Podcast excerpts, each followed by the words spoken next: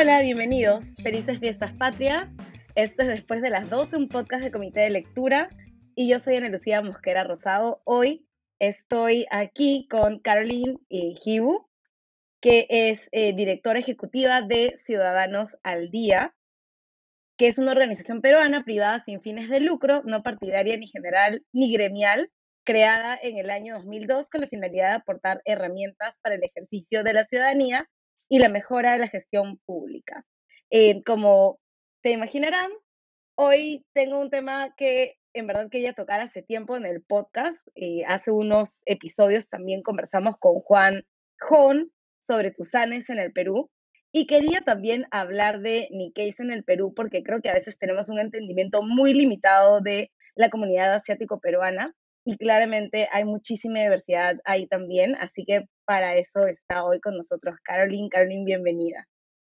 Muchas gracias, Ana Lucía, y, gracias también por permitirnos compartir qué es ser Nikkei ¿no? en el Perú. Y esa es la primera pregunta. ¿Quiénes son los Nikkeis? ¿Cuál es la historia de esta comunidad y cuál es la historia también entendiéndose como parte de la identidad peruana? Sí, mira, la palabra Nikkei es una palabra relativamente nueva. En la región, digamos, en América Latina se, usa desde los años 80, diría yo, y define, a través de esta palabra se define a todos los eh, descendientes de japoneses nacidos, como dicen, en ultramar o fuera de su, del Japón, ¿no?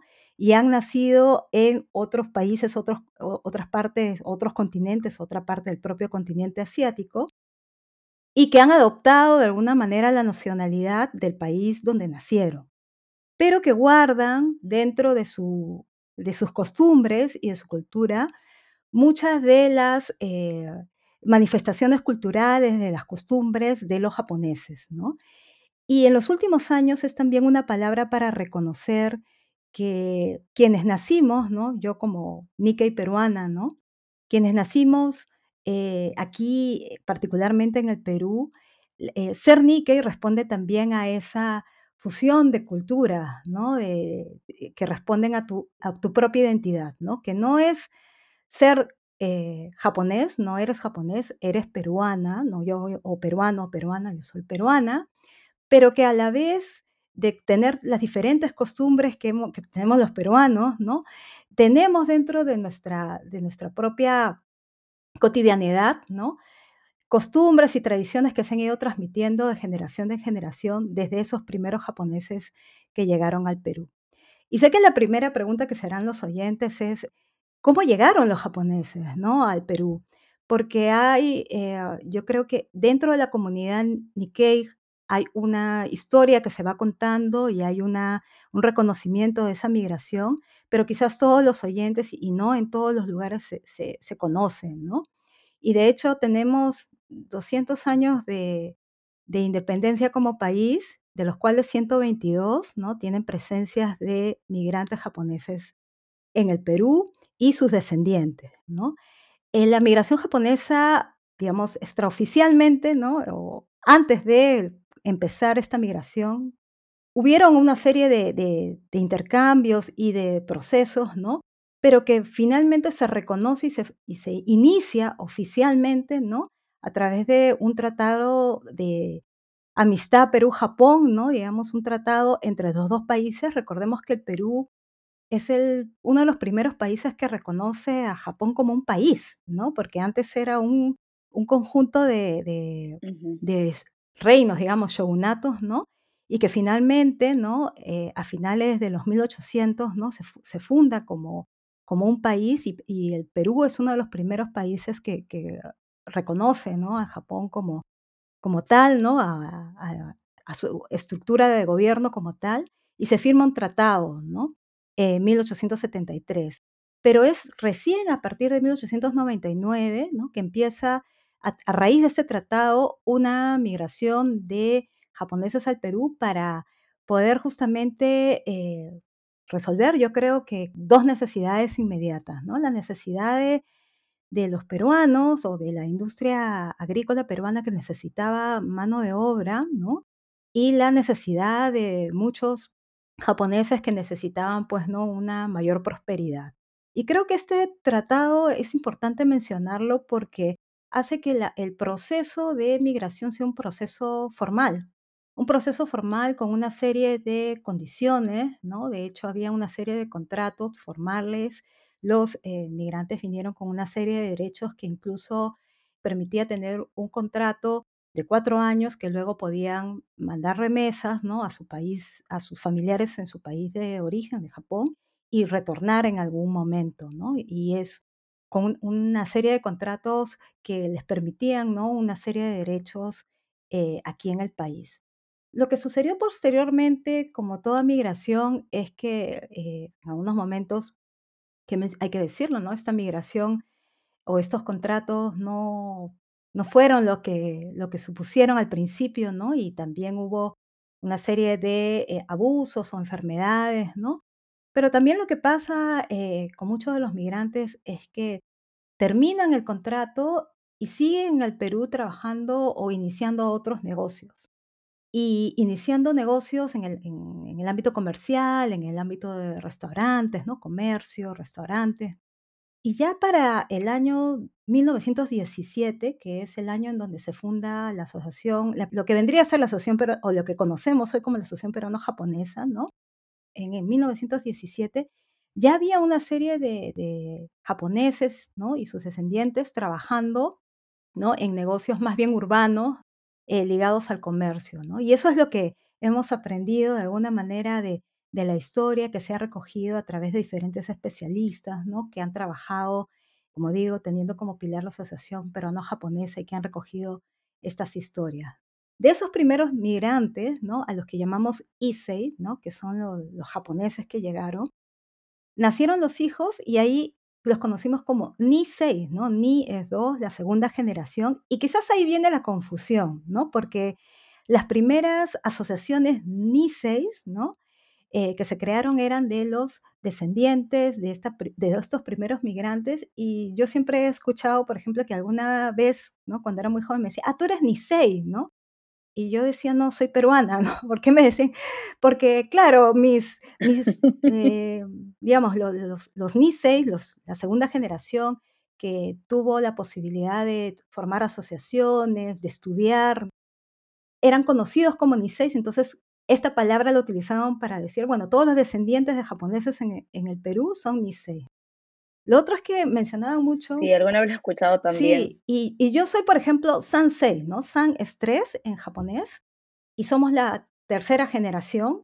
Si se cuenta, el Issei es el migrante, el Nisei es el hijo del migrante, y en mi caso, mis abuelos, por ambos padres, son este, los migrantes. Entonces, yo soy la generación Sansei, y ya hay una cuarta generación Yonsei, hay una quinta generación Gosei, y así sucesivamente.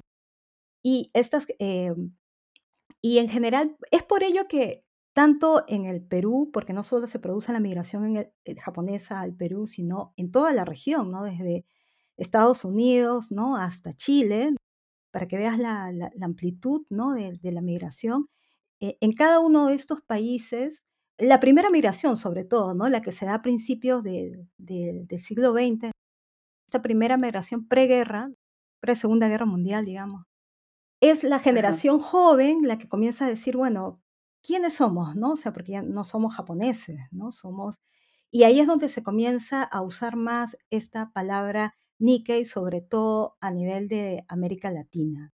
Pero para hacer ¿no? un corto y sencillo resumen, ser Nikkei significa por tus antepasados o tus costumbres, tienes una ascendencia japonesa eres hijo o, nieto o bisnieto de migrantes, pero también conservas una serie de costumbres y tradiciones que pueden ser eh, el lenguaje, ¿no? las palabras, comida, eh, los bailes, las canciones, la forma de eh, colaborar ¿no? que, o, de vincularte, que es parte ¿no? de una cultura eh, que hoy conocemos como la cultura Nikkei. Es interesante lo que mencionabas de cuando te preguntan qué eres y tú dices soy peruana, ¿no? Que es creo que algo que comúnmente se malinterpreta cuando las comunidades migrantes o las comunidades o los grupos étnicos se renombran o se identifican con su ancestralidad y con sus costumbres, porque muchas veces se piensa que quienes se reconocen como tusanes o como niqueis o como afroperuanos no se sienten lo suficientemente peruanos o se quieren separar de la peruanidad, cuando en realidad el reconocimiento de una ancestralidad, de un origen, de una historia diferente, no nos resta peruanidad eh, ni nos hace sentirnos menos peruanos ni peruanas que otras personas, ¿no? Simplemente creo que es esta idea y además el valor que le podemos dar a nuestros orígenes, que son orígenes diferentes. Cuando hablamos de los aportes culturales de, los, de los Nikkeis, ¿qué cosas podemos reconocer que forman parte también de nuestra cultura cotidiana? Yo quisiera alegar lo que acabas de decir, lo último que acabas de decir, por cuando nos preguntan, este, cuando hablamos de, de, de nuestra cultura, ¿no? Y por qué no nos queremos separar, si no nos queremos, queremos integrarnos, ¿no? Que, se nos vean integrados, es justamente eso, ¿no? A las, cuando me hacen la pregunta, ¿cuál crees que es el aporte de, ¿no? de la cultura eh, Nikkei, ¿no? A, al Perú? Yo siempre digo que es el aporte de cualquier peruano, ¿no? Que estudia o que trabaja, ¿no? O que ah, está tratando, ¿no? De, dar valor agregado a nuestro país porque creo que es eh, lo que hacemos, ¿no? Todos los, los que vivimos en este territorio, ¿no? Y los que queremos que vivir en una sociedad, ¿no? Más justa y solidaria. Pero creo que también debemos reconocer, y eso es un parte de, yo creo que en mi caso es un ejercicio individual, que mi, eh, mis costumbres y mis tradiciones y la forma como de alguna manera fui criada de, de forma colectiva, incide y afecta en la forma en mi cosmovisión y cómo veo a la sociedad. Y eso es muy importante porque una de las cosas que caracteriza, yo diría, a esta migración japonesa y a la comunidad Nikkei en el Perú es este sentido de asociación. Lo primero, como comenté hace un momento, lo que hizo el primer grupo de migrantes es formar una, uh, lo que era la sociedad japonesa en el Perú, ¿no? Este, los pilares de la, Asociación Peruana Japonesa en, en, en el país. ¿Y por, por qué? Porque en, el Japón también vivían en sociedad, también vivían en comunidad. Y una de las cosas que tú ves clarísimo de este reflejo es, por ejemplo, las cooperativas que forman parte de la comunidad Nikkei, y que se forman bajo esta idea de Tanomoshi, ¿no? Tanomoshi es lo que ahora nosotros decimos, vamos a hacer una junta, una chancha, ¿no? Una, en palabras sencillas, para poder este, luego financiar algún negocio o tener algunos ahorros. Ese sentido de Tanomoshi fue lo que ayudó a muchos de los migrantes y las posteriores generaciones de peruanos niques a hacer sus primeros negocios aportamos, ¿no? Todos en una, eh, en esta junta, ¿no? Y pagamos un poco de intereses, ¿no? Y luego el que se saca el, bolillo, digamos, ¿no? Este, o el que pone una, un interés mayor, ¿no? Va pagando más intereses y así vamos colaborando todos. Pero eso es muy importante. Pero también en, en el caso de, de mi generación, sobre todo, esta idea, por ejemplo, de colaborar en épocas de felicidad y adversidad, ¿no? Y yo no sé si eh, a muchos de ustedes, los oyentes, o a ti te ha pasado que cuando van a una actividad de la colectividad Nikkei ven una caja blanca y mucha gente metiendo sobres, ¿no? Sí. Unos sobres blancos. Y entonces dicen, ¿qué es eso? ¿No? No saben, ¿no? Y es que en la costumbre japonesa y sobre todo eh, los Nikkeis, ¿no? Este, que hemos vivido, que, que tenemos esta costumbre, lo que hacemos es que en cada festividad colaboramos un poquito incluso cuando hay un deceso de una persona, ¿no? Cuando hay un nacimiento o cuando hay una persona eh, enferma, ¿no? Damos un sobre blanco con dinero dentro de, del sobre como una forma de colaboración. Y eso se ha mantenido, ¿no? Este, hasta uh -huh. ahora, ¿no? Yo eh, incluso en estos momentos de pandemia, en donde es tan difícil este, acercarnos a, un eh, a, un velatorio, ¿no? Este, siempre estamos viendo la forma de cómo colaborar y cómo, dónde está la cuenta, ¿no? De la persona para poderle ayudar, ¿no? En estos momentos difíciles. Entonces, creo que el principal aporte, ¿no? Es, eh, en el sentido de, de, lo que ha hecho la comunidad, es darle valor a este sentido de asociación, ¿no? Y que se ha visto, ¿no? Manifestado en, eh, en los negocios, ¿no? En las cooperativas, como digo, ¿no? En lo deportivo también, la, este, la Asociación Estadio La Unión es una asociación deportiva, ¿no? Que se forja a raíz de esa colaboración y que es, es un espacio que no solamente para los niques, ¿no? Sino para quien desea hacer deporte, Igual, eh, el Policlínico de Jesús María, que es parte de la Asociación Peruano-Japonesa, también tiene este sentido de colaboración, de cómo ayudamos a la comunidad. Y creo que eso, eso es un valor muy importante, ¿no? En lo que yo digo como, primer, como, como primera cosa que, que, que veo en particular, y cómo también es hecho, eso ha hecho posible que surgieran los pequeños negocios, ¿no? Al principio de la, de, al principio de la migración y cómo siguen, ¿no? Estableciéndose los, los, siguientes negocios y ahí ato también a la cultura, ¿no? Ahora cuando hablamos del boom gastronómico, ¿no? Y de la comida Nikkei, ¿no? Que es otra, otro de los aportes. Además. Alguien podría decir, bueno, es un aporte, ¿no? De nuestra migración. También si tú ves, es un reflejo de la asociación, ¿no? O sea, detrás de esos negocios uh -huh. gastronómicos hay un grupo de, este, de Nikkei, ¿no? Tratando de sacar esta, esta, estos eh, emprendimientos adelante. Y atado a eso, por ejemplo, en pandemia también se han abierto muchas comunidades virtuales, ¿no? De comunidad Nikkei, de negocios, ¿no? Para seguir aportando, ¿no? En la dificultad hacia los, los pequeños comercios. Y, finalmente no puedo dejar de hablar de la cultura, ¿no? O sea, de la cultura como el art, las artes plásticas, que es la, yo creo que donde más se refleja esta mirada eh, del aporte, si queremos hablar de aporte, ¿no? Este, porque como digo, todos, aportamos, ¿no? Pero en esto, en esta mirada, creo que el, esta eh, identidad mixta, ¿no? Que surge, ¿no? De, de, de, esta migración, se manifiesta quizás no verbalmente, porque esa es una dificultad. Tengamos en cuenta que los primeros migrantes tuvieron mucha dificultad para aprender el idioma y que luego, bueno, podemos, posteriormente podemos hablar de ello alrededor de de lo que produce posteriormente en términos de estereotipos y prejuicios, pero los migrantes eh, logran, yo creo, re, eh, generar también una transmisión cultural en términos de artes plásticas, en términos de miradas que se tiene alrededor de, de la literatura o la forma como tú entiendes, ¿no? Como decía, esta cosmovisión de, de, de, del mundo, de la vida, ¿no? Que ha sido fuente de inspiración para muchos artistas plásticos que, que realmente yo admiro, ¿no? Y que incluso este, debo, debo reconocer que, que una de las personas que, que, más admiro, ¿no? Este, es Steve Satsuchiya, ¿no? Y al ver que iba a tener el billete. un billete la verdad que fue para mí muy, muy emocionante, como para muchos de los artistas, sí, para muchos de los artistas plásticos, porque creo que es un reconocimiento a la artista peruana, ¿no? Nikkei, China, ¿no? Porque tiene, ¿no? Tres, tres, dentro de su identidad, tres culturas, tres etnias, ¿no? Que, la, que, que en ella, ¿no?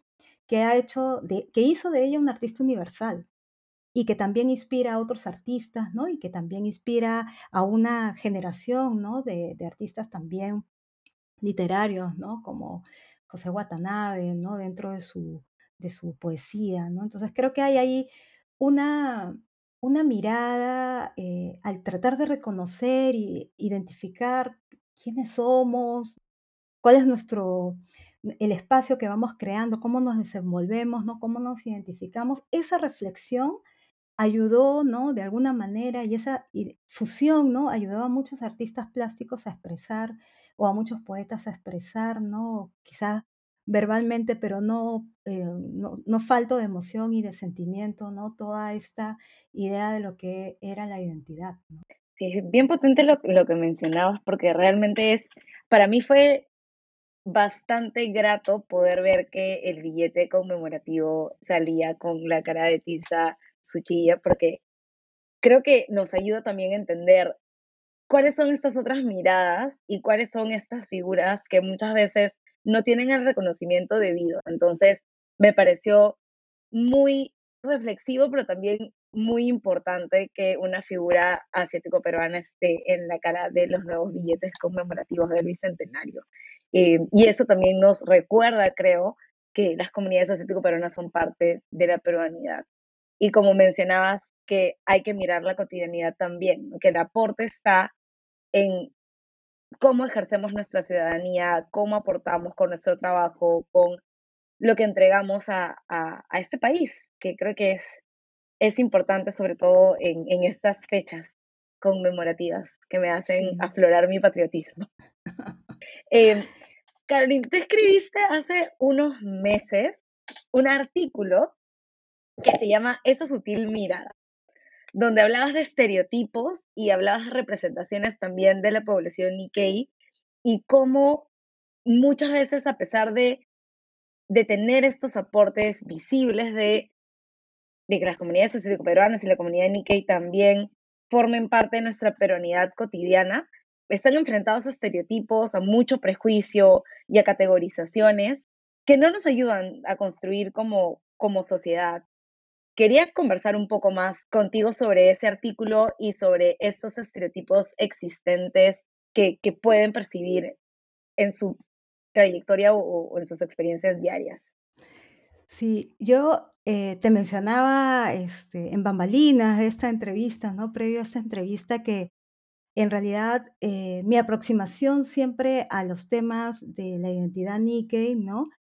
Siempre desde lo que he podido leer y estudiar de otras personas que, van escribiendo la historia, ¿no? Y van estudiando eh, sobre el tema, ¿no? De hecho, uno de mis referentes siempre es el libro conmemorativo de los, de los 100 años, ¿no? De migración que escribió Alejandro Sacuda, ¿no? Eh, eh, hace ya varios años, ¿no? Y entonces, una de las cosas que creo que, que la otra forma de aproximarme al tema es desde el trabajo que hago en Ciudadanos al Día, que es ver cómo el Estado va generando instrumentos para generar ¿no? este, una ciudadanía más plena. Y cuando hablo de ciudadanía más plena es que gocemos de los mismos derechos y las mismas oportunidades y nos reconozcamos iguales ante la ley.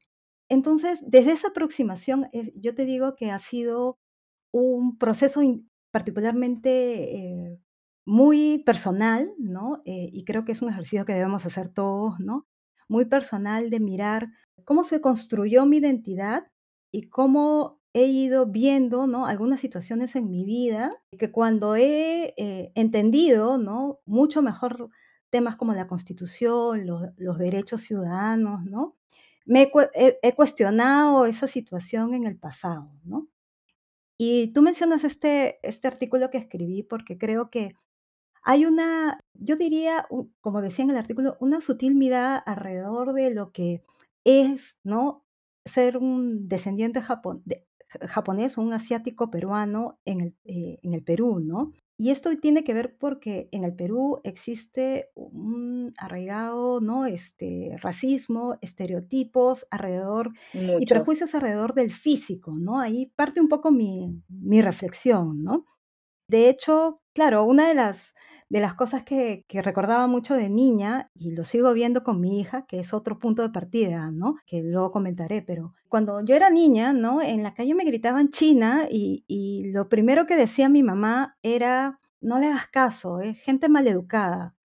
Han pasado, pues, ¿no? Ya tengo 50 años y en la calle hay personas que todavía me siguen diciendo China, ¿no? Y yo digo, ¿cómo vamos a educar a las personas? Porque quizás no somos conscientes de que requieren una necesitamos un diálogo y una educación.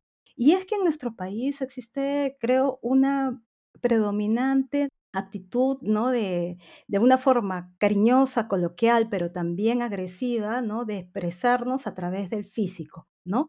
Y en algunos casos de eh, limitar derechos, ¿no? Por el físico, por nuestro aspecto físico. Y una de las cosas que yo siempre trataba de explicar, ¿no? A otros era, yo, yo soy descendiente de japonés, ¿no?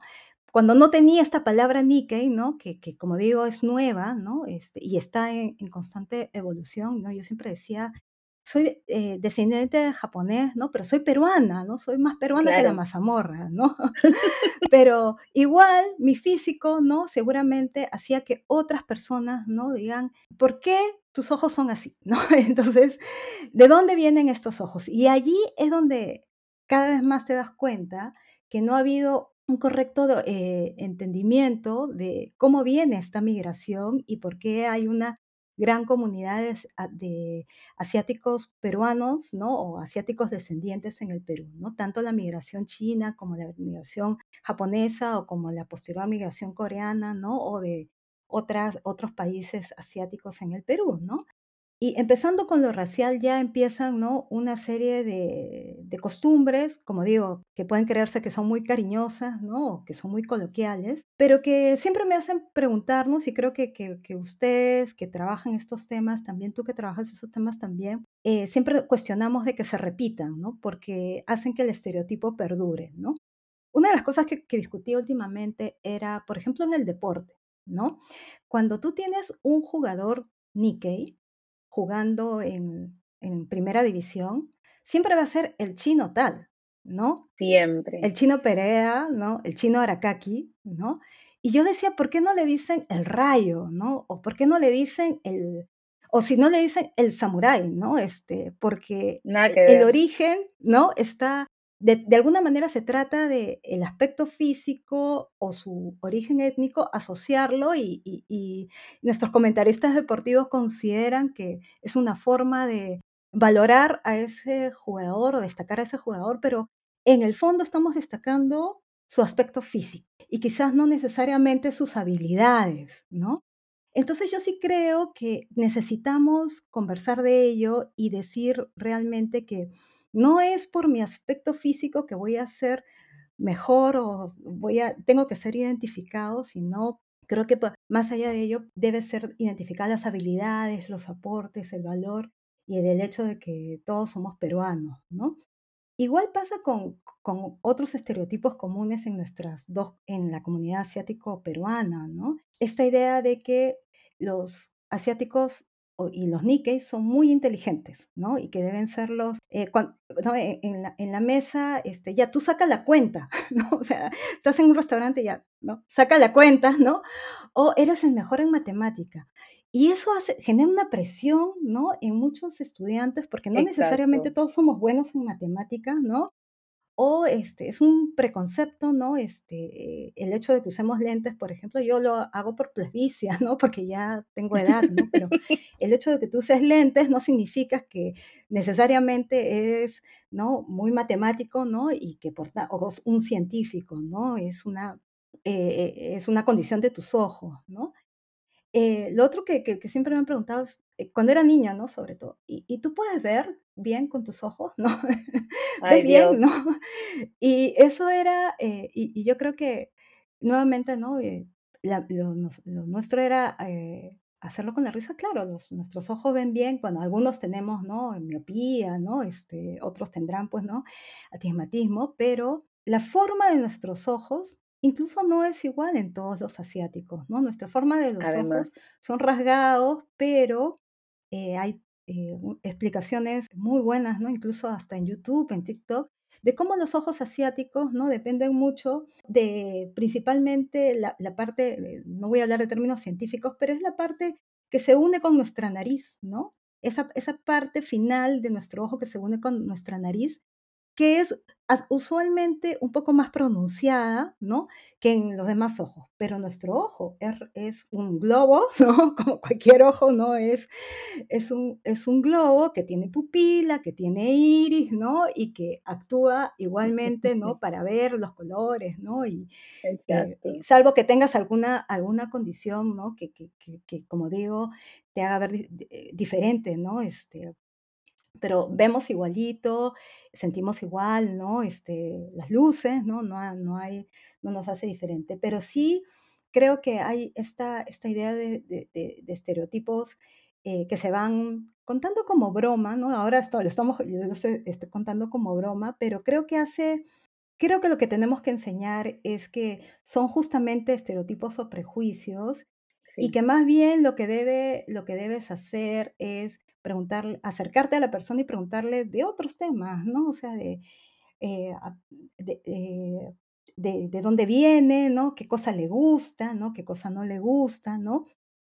Y, y acercarte como cualquier otra persona, ¿no? A, este, más allá de los rasgos físicos. Y bueno, y estos estereotipos, eh, yo también en el artículo comentaba, ¿no? Que también llevan a, este, a que los medios de comunicación, hemos hablado del deporte, ¿no? Que, que- que en muchos casos eh, exagera, ¿no? O hace preservar estos estereotipos, ¿no? Pero también lo vemos en, en- en muchos programas de cómicos, ¿no? Que yo sigo entre comillas, Siempre, entre en comillas. donde, como, como yo decía, una cosa es imitar al personaje, ¿no? Que puede tener una forma de hablar, un acento, una forma de pensar, y otra cosa es vestir a ese personaje con elementos que son representativos de su cultura. Para mí, un kimono es una prenda tradicional, ¿no? Que se usa en muchos bailes típicos folclóricos, ¿no? En nuestra comunidad Nikkei, ¿no?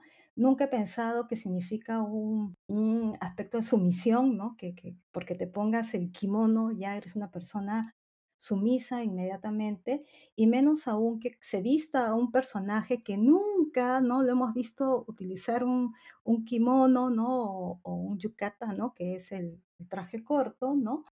Y hacerlo, este, representarlo, ¿no? Este, para, para identificarlo, ¿no? Este, acercarlo, ¿no? Eh, hacia lo cómico, ¿no?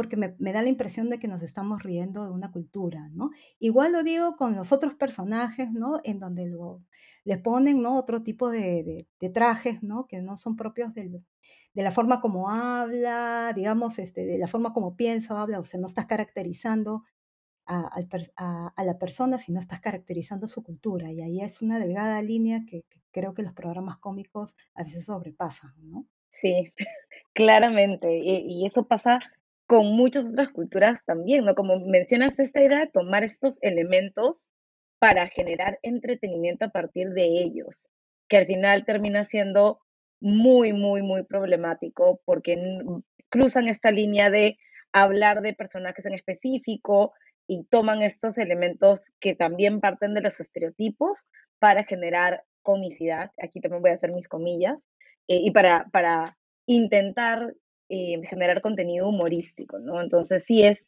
es bastante complicado y como mencionas, no contribuye pues a que estos estereotipos finalmente logren entender o, o logren entenderse eh, como cuestiones que limitan la realidad, ¿no? Porque los estereotipos lo que hacen es tomar estos elementos de la realidad y distorsionarlos para establecer pues una manera muy fija de poder mirar a las personas distintas.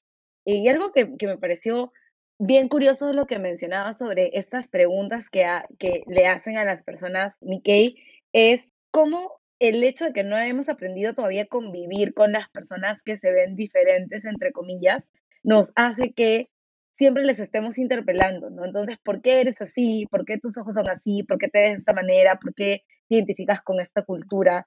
Eh, lo cual es un absurdo en un país como el nuestro, ¿no? Que además ya tiene, como bien mencionabas, bastantes cientos de años con una población sumamente diversa. Creo que es una reflexión importante que deberíamos hacernos para, para ver cómo avanzamos a partir de, de ahora.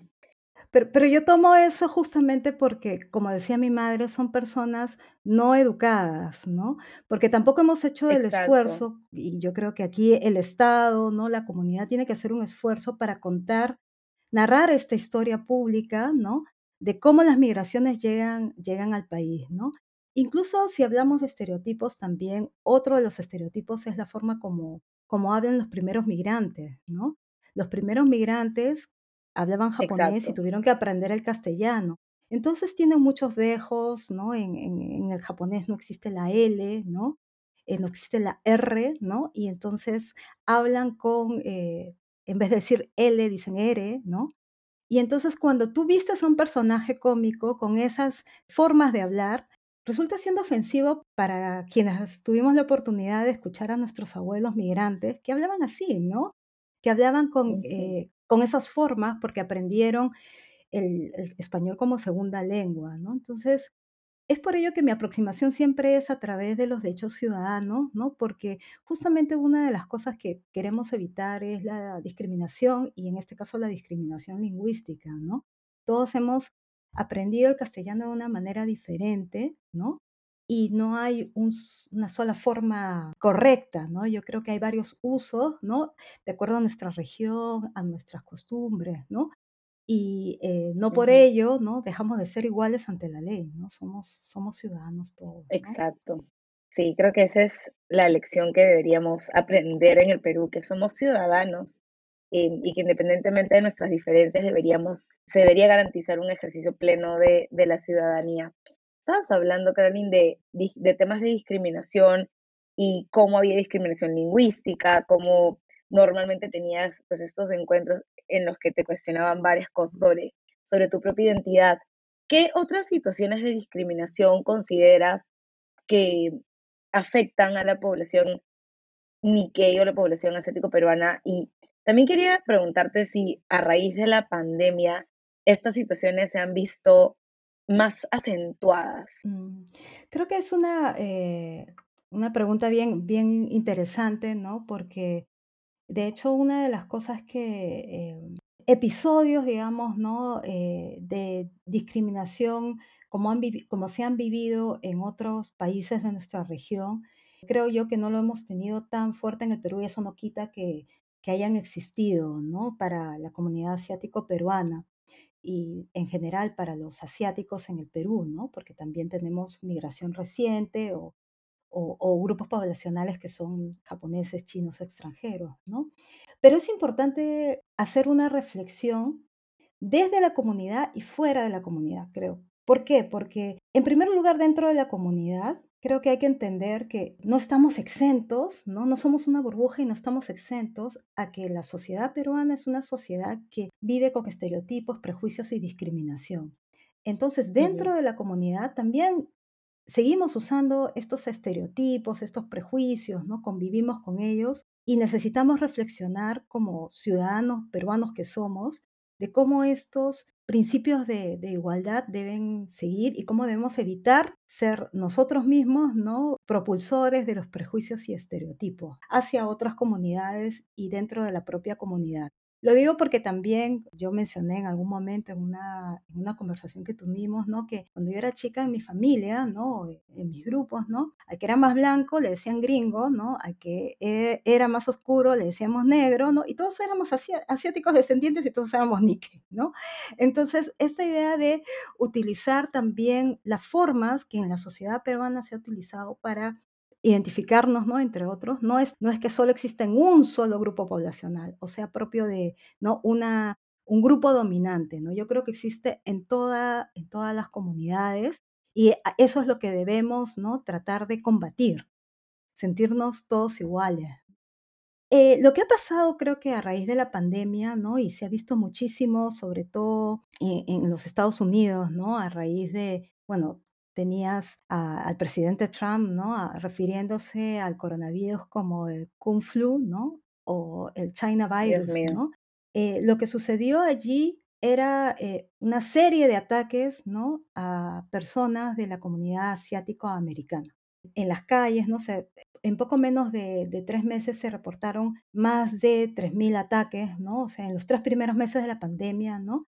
Se fueron reportando una serie de ataques desde que empujaban a la gente o las, las insultaban ¿no? de una cuadra a otra, porque había una exacerbación ¿no? de, de, eh, de identificar ¿no? Eh, el origen ¿no? y la etnia ¿no? con un problema de emergencia sanitaria que, que, no tenía sentido. ¿no? Y creo que aquí no hubo este, muchas manifestaciones, ¿no? Pero sí sigue existiendo prejuicios, ¿no? O sea, en una conversación yo escuché, sí, pero que es que los chinos comen murciélagos, ¿no? Y entonces la idea es que, o sea, existen algunas, ¿no? Así como, como ideas, ¿no? Que se van promoviendo, ¿no? Que podrían este, generar una, una idea eh, equivocada, ¿no? De lo, que, de lo que hace una comunidad. Pero creo que también, y eso es una reflexión que también he aprendido de parte de, quienes están estudiando todo el tema de Asian hate, ¿no? Este, en, Estados Unidos, es por qué las comunidades asiáticas, y particularmente lo defino como la comunidad Nikkei y, y japonesa en su momento, los primeros migrantes, ¿por qué no denuncian el maltrato? ¿no? O por qué no denuncian un hecho. Y era porque al principio, a pesar de que yo comentaba, ¿no? Era una migración que vino con contrato y con, con, ciertos derechos. Igual no conoces el idioma, igual no conoces las leyes, es más, en general los peruanos no conocemos las leyes, eh, el sentido de ley, de conocer todas las leyes que nos rigen, ¿no? Es, es difícil, ¿no? Es, eh, tiene que ser interpretada muchas veces por los abogados, ¿no? Cuando son derechos civiles que debiéramos conocer, ¿no? Pero muchos de los, de los primeros migrantes y que se transmite de generación en generación es un, concepto que ha pasado, yo creo, en toda la región y particularmente eh, en Estados Unidos para quienes han estudiado este tema, es este sentido ¿no? de estoicismo que hay en la, en la comunidad asiática, ¿no? que a pesar de que te golpean ¿no? o que te hieren, tú no te levantas y reclamas, ¿no? porque tú tienes un sentido estoico de lo que te está pasando y también hay un sentido de prudencia. Y eso quizás para otras comunidades sea difícil de entender, pero yo eh, creo que muchos miembros de mi generación entendemos de, parte de, nuestro, de los miembros de nuestra, de nuestra familia, ¿no? Este sentido de, de respeto, de prudencia, ¿no? De no alzar la voz, ¿no? Porque no conoces bien o no debes manifestar tu dolor, ¿no? O sea, no debes manifestar tu, descontento, ¿no? Y, sé prudente, ¿no? Eso hace que muchas de en Estados Unidos, muchas de los, las personas que han sido víctimas de violencia no denuncian. Y en el país, como digo, ¿no? muchas de las situaciones no se dicen o no se hablan porque, primero, no conoces que tienes el derecho a hablar y recién en estos últimos 20 años, ¿no? y en los últimos 10, digamos, tenemos esta, estos instrumentos para, para mencionarlos, pero creo que también hay una generación ¿no? mucho más joven que ha este, que es más consciente de sus derechos, ha nacido con, este, con estos instrumentos y es más consciente que debe canalizar estas denuncias. Pero yo más, insisto, yo más que canalizar la, la denuncia, que creo que es importante, creo que necesitamos socializar la historia, ¿no? Este, ¿Quiénes somos, desde dónde venimos, cómo podemos sentirnos parte de este país, ¿no? Que, eh, no debe, debemos ser iguales ante la ley, ¿no? Pero entendiendo nuestra diversidad, ¿no? Y nuestras diferentes este, culturas que forman nuestra identidad individual y colectiva, ¿no? Y de allí creo también que, eh, por eso rescato que eh, en muchos casos en la comunidad níquel lo que ha habido es alianza y colaboración para, para poder salir adelante, ¿no? Ante los impactos económicos de la pandemia es para mí bien interesante como escuchar este tema de la prudencia, porque creo que es algo que también mencionó Juan en el capítulo de, de Tusanes, de cómo muchas veces estos temas no se quieren discutir o, no se quieren hablar de manera explícita para, digamos, para no generar controversia o para no colocarse como en el centro de, la discusión, pero como bien mencionas, es importante que, hablemos de esto en todas las comunidades y en, y todas las diferentes, los diferentes grupos culturales que conforman el país, porque no es una problemática única o específica de un grupo, sino una problemática en la que deberíamos involucrarnos todos y, y todas para poder solucionarla. ¿Por qué crees que es importante que las conversaciones sobre racismo también puedan tener una reflexión sobre la situación de las comunidades asiático-peruanas. Porque creo que cuando hablamos de racismo, somos bien como cerrados, ¿no? Pensamos racismo, afrodescendientes, indígenas, y luego no se ve más allá. Pero, ¿por qué, ¿por qué tenemos que hablar de estas cosas también considerando las comunidades asiático-peruanas? Sí, yo creo que, que, que, aquí es el momento que hablemos de un episodio que tú me habías pedido comentar, ¿no? Que es la situación de la migración japonesa en el Perú a raíz de la Segunda Guerra Mundial. Creo que ese es el ejemplo más claro de lo que produce ¿no? los prejuicios y el racismo ¿no? frente a una comunidad. Y creo que también en las nuevas migraciones, ¿no? Eh, eh, si podemos hablar de la migración venezolana, también se produce ¿no? Eh, los prejuicios ¿no? y, la discriminación hacia una comunidad. En este episodio de los años 40, ¿no? en donde después de que Estados Unidos se suma ¿no? a, la, a, la, Segunda Guerra Mundial y, y, se declara en guerra contra Japón, eh, ya los japoneses en el Perú y sus descendientes ya tenían muchos comercios, ¿no? Este, estamos hablando que en el, en el 1917 ya había una asociación de, de japonesa en el Perú y ya habían comercios, ¿no? Entre restaurantes, entre, entre pulperías, como les llamaban en esa época, ¿no? Y ya existían este, estos, estos negocios en los años 40 y lo que produce el prejuicio, ¿no? Esta idea de que somos, son enemigos, ¿no? De la nación y que el, el Perú también como gobierno apoya a Estados Unidos, ¿no? Hace que se expropian muchos de, estos negocios, se prohíba las asociaciones, ¿no? O sea, se, se prohibieron las asociaciones de, de, japoneses. Y es bien curioso porque yo estudié en el Teresa González de Fanning, y el Teresa González de Fanning, que hoy es un colegio emblemático, eh, se forjó de una expropiación del colegio Limanico, que era un colegio que, se había, que habían forjado en el Perú para los descendientes de japoneses que no podían estudiar, ¿no? porque muchas veces las familias querían, esperaban el retorno, entonces mandaban a sus primeros hijos mayores a Japón a estudiar, y como ya fueron más descendientes en el Perú, crearon esto y muchos colegios a nivel nacional, ¿no? de colegios Nikkeis. Y este Lima Nikko, el colegio fue expropiado, ¿no? Muchos de los profesores, ¿no? Fueron deportados a Estados Unidos y luego de muchos años, ¿no? Yo estudié allí, ¿no? Este, ya el colegio es otro, tiene otra estructura, ¿no? Pero el auditorio de madera, las, salas de madera eran, eran ese espacio de, del colegio, ¿no? Y hubo, y hubo, pues, ¿no? Esa actitud produjo, produjo saqueos, ¿no? no solo expropiación, sino saqueos.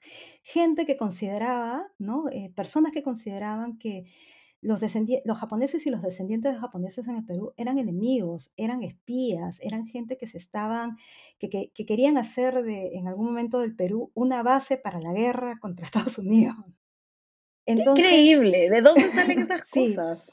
Y, y, y, ahora este, es, un, es un episodio doloroso que eh, en algún momento, bueno, muchas de estas personas se le negó la nacionalidad peruana, fueron extraditados a Estados Unidos y tenían a su familia en el Perú, pero no pudieron retornar después de, ser extraditados a los campos de concentración, no pudieron retornar al Perú, entonces fue, regresaron a Japón y tuvieron familias partidas, ¿no? Entonces, por ello me parece bien importante, ¿no? Ese episodio y los episodios actuales alrededor de, del coronavirus, ¿no? Que se han producido estos prejuicios que se producen contra los asiáticos respecto al virus, creo que hacen, eh, refuerzan esta idea de que tenemos que ¿no? conocer que las personas eh, que, que, somos descendientes, ¿no? Eh, también somos, somos peruanas, ¿no? principalmente peruanas porque nacimos en este país, aportamos a este país, ¿no? queremos a este país como, como todos los demás. Y si bien tenemos apellidos que, que quizás no suenan diferentes para algunos oídos, ¿no? Quizás son los apellidos ahora más comunes en muchas regiones. Este, tenemos que hablar que hubo migración no solo en Lima o en la costa, también hubo en Madre, de Dios, ¿no? En, en, la selva, ¿no? Y hay muchas zonas en donde el apellido ya es un apellido común que nadie considera incluso que, que es, que es japonés, ¿no? Es parte ya de, de la cultura. Y lo que debemos evitar es justamente asociar una situación específica de emergencia o de conflicto hacia una etnia, una cultura, ¿no? Una, una comunidad. Eso es lo peligroso, ¿no? Eso es lo, lo peligroso. Y no solo ocurre, pues, ¿no? Este, en, en, el Perú ocurre en toda la región. Sí, como mencionabas, no es una cuestión únicamente de, de peruanos, pero como ya hemos dicho varias veces en este episodio, somos peruanos, somos tan peruanos como todos los demás y aportamos también desde distintos aspectos. Entonces creo que, hay que empezar a hablar de estas cosas también. Desde tu perspectiva, ¿qué podemos hacer para reconocer o revalorar la identidad Nikkei como parte de la identidad peruana? Yo creo que la Asociación Peruano-Japonesa ha hecho un esfuerzo loable por dar a conocer ¿no? la, cultura japonesa, la cultura Nikkei en nuestro país, ¿no? Y hacer un esfuerzo cultural y de, congregación de las diferentes asociaciones, ¿no? Porque hay que entender también que no solo existe una asociación en Lima, ¿no? Sino, como mencionaba, diferentes regiones, ¿no? Y de mantener costumbres, valores, pero creo que eso no es suficiente. Eh, me parece importantísimo contar la historia de nuestra república, sobre todo de estos 200 años, y contar cómo se forjó esta república con diferentes migraciones. Y también reconocer que si bien hay una identidad que es, como digo, mixta, ¿no? En donde eh, los Nikkeis conservamos muchas costumbres, también tenemos muchos lazos. Recuerda que la comunidad Nikkei también ha tenido una diáspora hacia Japón, ¿no? Claro. mucho, hay una generación que desde el año 90 migra a Japón porque hay unas oportunidades laborales, porque es allá ahora donde faltaba, ¿no? Mano de obra, ¿no? Y en las primeras agencias, ¿no? Deciden, vamos a contratar a los, a los Nikkei de la región, ¿no? De todo, de todo Latinoamérica, porque ellos tienen, conservan costumbres, tradiciones, idioma, ¿no? Y es lo más similar que tenemos, ¿no? En, la mano de obra, ¿no? Este, a nivel mundial. Y hay una diáspora.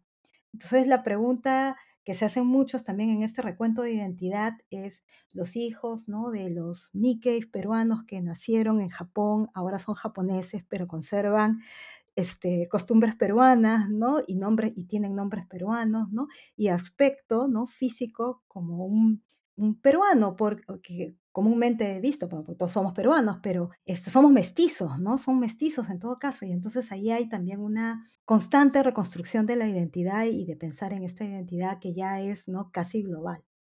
Pero regresando a ello, tenemos que contar esa historia, ¿no? Tenemos que contar estas historias de migración, no por hacer una diferenciación, ¿no? De decir, bueno, ellos son, ¿no? Descendientes japoneses y entonces vinieron al Perú y son una comunidad, sino para justamente reconocer que la comunidad Nikkei es peruana, ¿no? Y aporta, ¿no? Al país de la misma manera, ¿no? Que cualquier peruano lo hace en los términos de economía, de cultura, de tradiciones, y queremos, como, todo, como todos los peruanos y peruanas, tener una sociedad más justa, más desarrollada, más inclusiva, menos polarizada, en donde se, nos reconozcamos todos en esta idea de igualdad ante la ley, igualdad de oportunidades.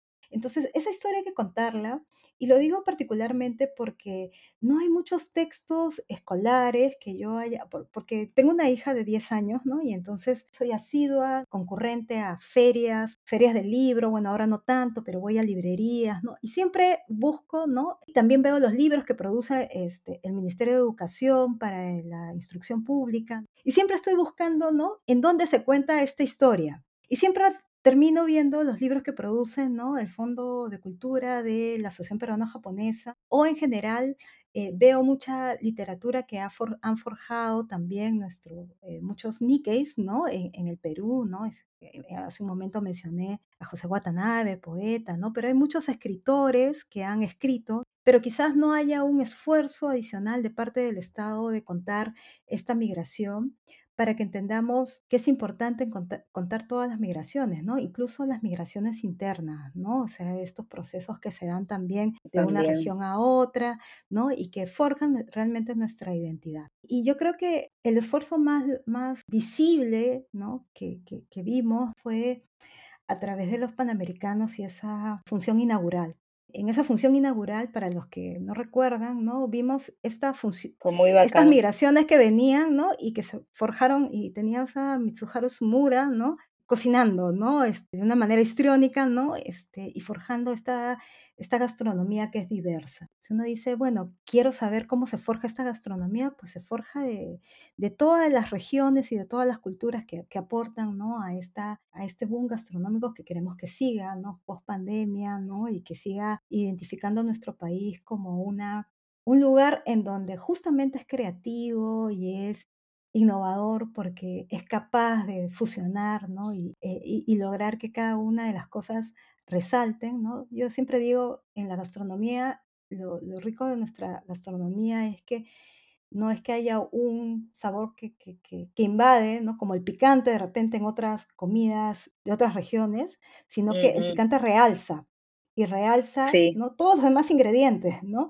Y eso, es, y eso es la gastronomía, ¿no? O sea, una idea de que hay muchas, muchas cosas, pero que todas pueden eh, ser parte de, esta comida que disfrutamos. Así veo, ¿no? Que es la diversidad en nuestro país. Y eso es lo que deberíamos disfrutar realmente en vez de, de tomar estas diferencias para, para seguir diferenciándonos, para seguir categorizándonos entre, entre peruanos.